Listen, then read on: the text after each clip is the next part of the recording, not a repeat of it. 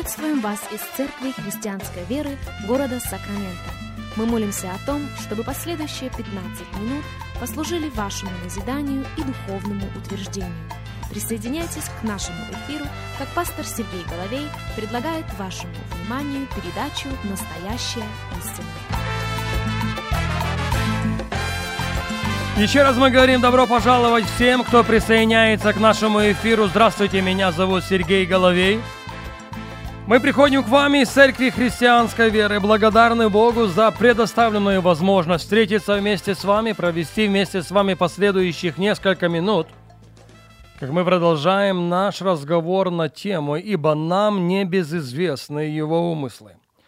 Наш базовый текст остается тем же, а именно второе послание к Коринфянам, вторая глава, и вот оно заявление, которое апостол Павел делает в 11 стихе, чтобы не сделал нам ущерба сатана, ибо нам не безызвестны его умыслы. Пожалуйста, послушайте меня и послушайте очень внимательно. Есть угроза, достаточно серьезная угроза, сводящаяся к ущербу в нашем следовании за Богом. Об этом апостол Павел говорит нам и говорит недвусмысленно чтобы не сделал нам ущерба сатана. И ущерб именно в том, что мы лишены понимания умыслов лукавого. Мы подвержены ущербу до тех пор, пока мы не имеем понимания, какими являются умыслы лукавого. И Священное Писание приоткрывает для нас. Один из них прописан книге пророка Даниила в 7 главе, и вашему вниманию два стиха, 24 и 25. Десять рогов значит, что из этого царства восстанут десять царей, и после них восстанет иной, отличный от прежних, и уничижит трех царей. И против Всевышнего будет произносить слова, будет произносить, другой перевод говорит, помпезные слова и угнетать святых Всевышнего. Не всякого сомнения, речь о дьяволе. Он будет произносить слова, помпезные слова против Всевышнего и будет угнетать последователей Всевышнего. Вот одна из стратегий лукавого. Вот один из его замыслов – угнетать, лишать силы, выматывать, истощать. Истощать духовно, истощать эмоционально, истощать физически, выматывать, если хотите, финансово. С другой стороны, Бог – источник силы, неиссякаемый источник силы. С другой стороны, Бог, являющийся резервуаром, бездонным резервуаром силы. В 28 псалме, в 11 стихе мы читаем «Господь даст силу народу своему». Это одно из обетований, за которое мы должны схватиться. Это одно из обетований, которое мы должны сделать своим в нашей судьбе, в нашем следовании за Господом. Уже неоднократно мы цитировали слова апостола Павла в его послании к римлянам. Римлянам 8 глава, 35 стих. «Кто отлучит нас от любви Божьей? Скорбь или теснота, или гонение, или голод, или нагота, или опасность, или меч. Он спрашивает, что может отлучить нас от любви Божьей? Как по мне, то очень сильно бросается в глаза слово «теснота». Она может быть опять-таки духовной, эмоциональной, она может быть физической, она может быть финансовой. Но апостол Павел прописывает здесь, что все это мы преодолеваем нет не своей силой. Все это мы преодолеваем, нет, не своими способностями. 37 стих, Римлянам 8.37. Но все это преодолеваем силой возлюбившего нас, потому что Бог – это источник, неиссякаемый источник силы. Потому что Бог – это резервуар, бездонный резервуар крепости. Наша задача будет сводиться именно к тому, чтобы к этому источнику подойти, чтобы в его силу, чтобы в его крепость облечься.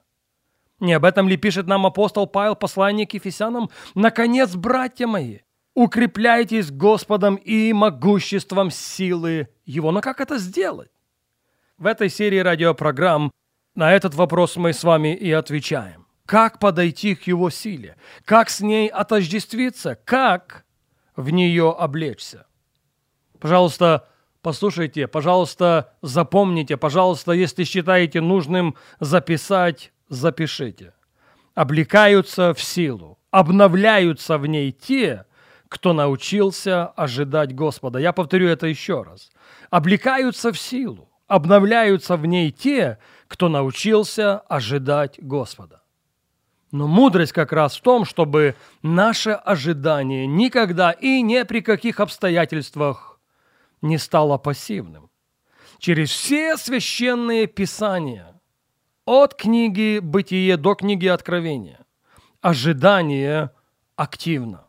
Это то, что Бог ожидает от нас – Марка 13 глава, 34 стих. Подобно как бы кто, отходя в путь и оставлял дом свой, дал слугам своим власть и каждому свое дело. Слышите? Каждый слуга получил власть, и каждый слуга получил свое дело. Но всем им было приказано бодрствовать. И Христос сегодня обращается к нам. Марка, та же 13 глава, в 37 стихе. «А что говорю вам? Говорю всем, бодрствуйте». Что значит бодрствовать? Бодрствовать значит нет, не пассивно, но активно ожидать. И когда мы активно научимся ожидать Господа, мы облечемся в силу. Мы сделаем ее своим уделом. Луки 12 глава – это слова Христа, опять-таки в 35 и в 36 стихах.